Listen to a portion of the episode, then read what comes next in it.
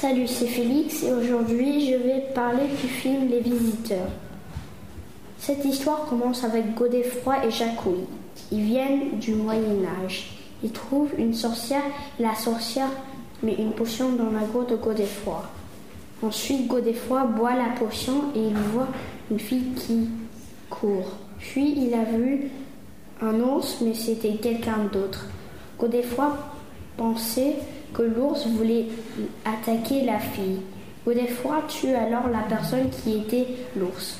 Godefroy et Jacouille vont chez un sorcier pour repartir dans le passé.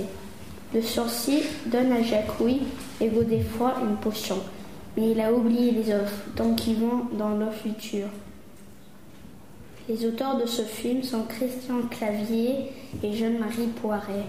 Les personnages les plus intéressants sont Jacouille, la fripouille, Godefroy de Montmirail, Ginette, la clocharde et Béatrice de Montmirail.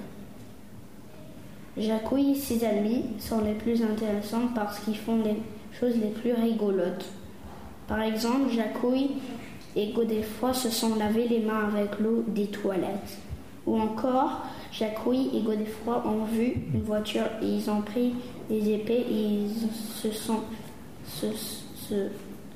ils ont cassé la voiture du facteur parce qu'il ne sait pas ce qu'est une voiture.